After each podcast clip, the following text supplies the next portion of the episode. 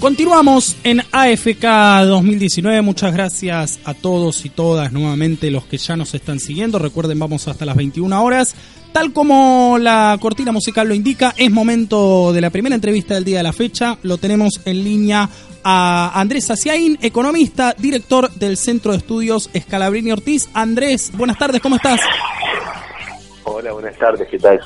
Bueno, muchas gracias por atendernos. Sabemos que, estás con una agenda complicada, pero por supuesto esta semana me imagino es, muy importante contar con tu, con tu testimonio, con un testimonio de alguien que, que realmente sabe de economía, que nos pueda explicar un poco cómo, cómo sigue esta historia, porque creo que es lo que nos, nos desvive un poco a todos y todas las que estamos aquí y estamos escuchando el programa. Contame, ¿cómo ves vos la situación económica actual de la Argentina? Bueno, yo lo que veo es un gobierno que aceptó atarse los pies y las manos y entonces está perdiendo la carrera. Y tiene la paradoja de tener el Banco Central con un récord histórico de reservas, todas prestadas, pero récord histórico al fin, y el dólar se le escapa cada dos por tres porque el FMI no le permite intervenir y vender claramente dólares a un precio y, y, dar certeza sobre un valor del dólar para generar más o menos una una orientación ¿no? de qué valor va a fijar y qué contundencia tiene para intervenir. En vez de eso, armaron un programa de bandas súper amplia y después cuando vieron que eso era una locura porque el dólar se iba para cualquier lado, se les ocurrió la no es que se ocurrió, es que lo que le permitieron, porque no manejan la política económica, fueron al FMI y dijeron, miren, esto es un desquicio, no, no. y lo que se les ocurrió es congelar esas bandas, y fue un mamarracho, porque vos imaginate que salieron a decir, congelamos una banda un nivel de 51,45 para que intervenga, y el dólar estaba a 43,44, entonces las señales, hay un margen más que de un 20%, para que se devalúe y bueno, lo anunciaron y, fue cuestión de, días para que se empiece a producir esa suba del dólar. Entonces, esto corre el riesgo de que se vaya de más, ¿no? En materia de suba del dólar, que obviamente todos sabemos hace subir los precios, deteriora el poder consumo de la gente. Yo creo que este plan primavera electoral que quisieron crear eh, ya está muerto, porque con esta suba del dólar ese acuerdo de precios que ya de entrada venía con faltante, olvídate que no lo va a cumplir nadie. Y en paralelo lo que querían relanzar el consumo dándole crédito a los jubilados, los que, eh, que tienen una asignación universal, claro. Eh, se va a perder porque no va a llegar a compensar el deterioro de la mayor parte de la población por la inflación. Entonces, yo creo que, que la situación es muy grave el gobierno tiene un montón de herramientas que podría utilizar para revertir esa situación. ¿Cómo cuál, por ejemplo? Es decir, el valor del dólar de acá a los próximos 3 4 meses va a ser tal y tengo toda esta plata para asegurar esto y ahí puedes desincentivar un poco la especulación con el dólar, digamos, eh, dando certeza. No, no, es nada raro lo que estoy diciendo, lo que hizo Caputo el año pasado cuando puso 5 mil millones de dólares de oferta de mayorista a 25 pesos y lo paró ahí. Pero después vino el FMI y lo obligó a sacar esta oferta. Entonces el gobierno no es que no sabe cómo hacer las cosas, es que eh, le entregó el control de la política económica al Fondo Monetario Internacional.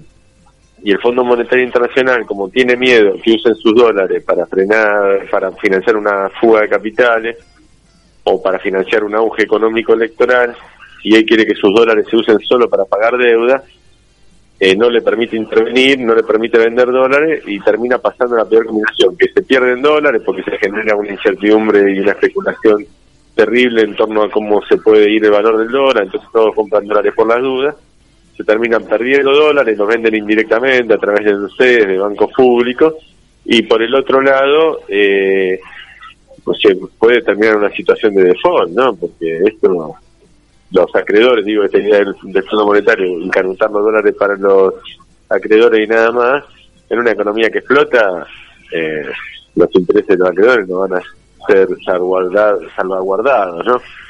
Salvo que haya un gobierno extremadamente entreguista, que tomen directamente el poder del FMI o continúe este gobierno, pero veo escasas chances.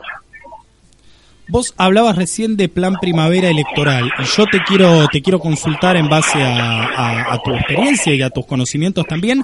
¿Vos crees que el gobierno puede generar en las, esta sensación de eh, una mejora económica cuando se acerque el momento de las elecciones o esto está en caída libre? No, no, yo lo veo en caída libre. Jugaron este último intento con este programa de medidas que anunciaron y se le acabó, se le acabó, se le acabó la nafta. Hicieron esa batería de anuncios que, bueno, nosotros lo, describimos, del Centro de Estudios Carolina Ortiz salimos con nuestro informe diciendo, el talón de Aquiles de todo ese programa es el dólar, que mantuvieron una amplitud de banda que, que tiraba al tacho toda la expectativa de ese programa, y bueno, dicho y hecho, no pasó ni una semana desde que anunciaron el plan hasta que con esta suba del dólar uno ya lo puede dar por muerto.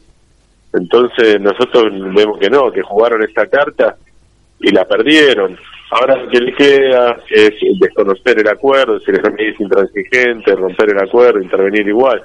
Pero si hacen eso, un gobierno que está totalmente atado al FMI y le van a cortar el próximo crédito, no por la plata que sea o no, sino más que nada porque va a generar una sensación de a ver, el gobierno Macri es el gobierno de que, que se jactó todo el tiempo de hacer buena letra con el FMI, ¿no?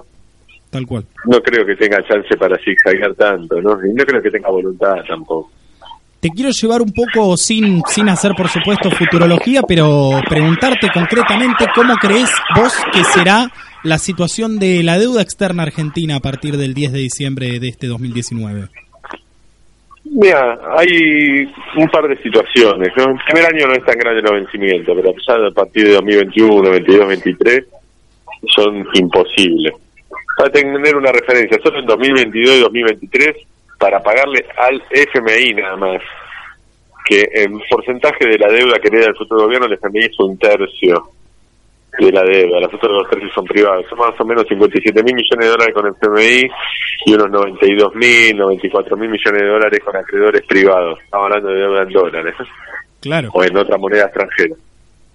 Esa, esos montos representan un valor de las exportaciones de Argentina, como te digo, solo la FMI en algunos años alcanza el 20%, más la otra se va casi al 30%.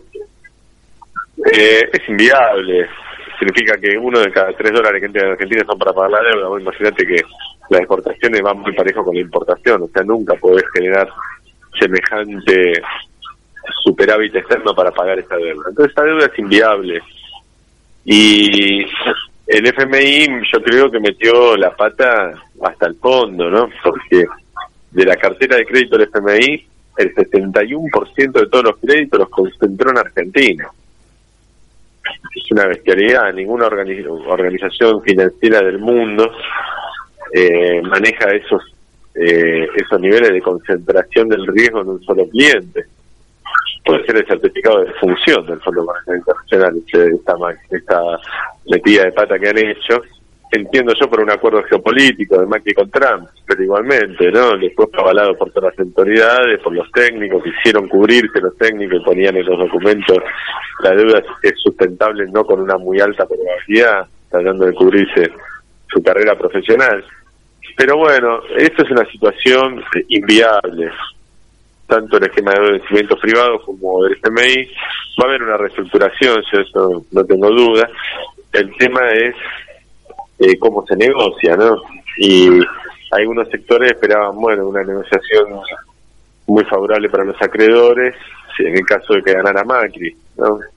El FMI tenía incluso toda una agenda ya diseñada, ¿no? Privatización del Banco Nación, de IPF, reforma jubilatoria para achicar el acceso a la jubilación y, y reducir, digamos, el ajuste de la jubilación por inflación, flexibilización laboral, bueno, toda una agenda de política y siempre tirando para el mismo lado. En cambio, eh, si viene un gobierno que defiende más o menos los intereses argentinos, obviamente van a sufrir alguna pérdida los acreedores.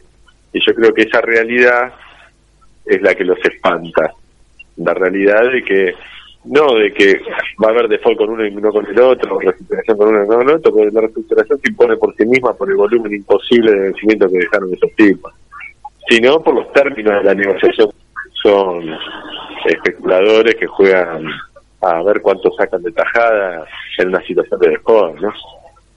Tal cual, tal cual. Bueno, clarísimo, Andrés, te dejamos tranquilo. Muchísimas gracias por, por estos minutos. Bueno, los que no, los que no nos quedamos tranquilos con este panorama, creo que somos nosotros y nosotras, porque la verdad, bueno, hay que decir estas cosas que en muy pocos lados se dicen, en muy pocos medios de los llamados medios hegemónicos se comentan, pero bueno, es ni más ni menos que el futuro de, nuestra Argentina. Así que te agradezco y mm, nos volveremos a comunicar en una próxima oportunidad. Gracias. Era Andrés Aciaín, economista, director del Centro de Estudios Scalabrini Ortiz.